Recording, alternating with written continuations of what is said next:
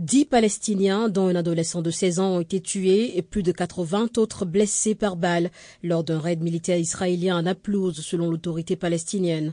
Dans un communiqué, l'armée israélienne a indiqué avoir mené à Naplouse une opération antiterroriste au cours de laquelle trois suspects recherchés et impliqués dans des attaques armées en Cisjordanie et planifiant des attaques pour un futur immédiat ont été neutralisés.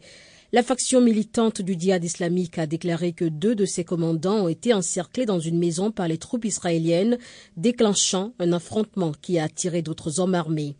Il s'agit de l'incursion la plus meurtrière en Cisjordanie depuis 2005, à égalité avec celle du 26 janvier à Jenin, où dix Palestiniens ont été tués. Le président palestinien Mahmoud Abbas a condamné ce dernier raid et appelé à la fin des attaques continues contre son peuple.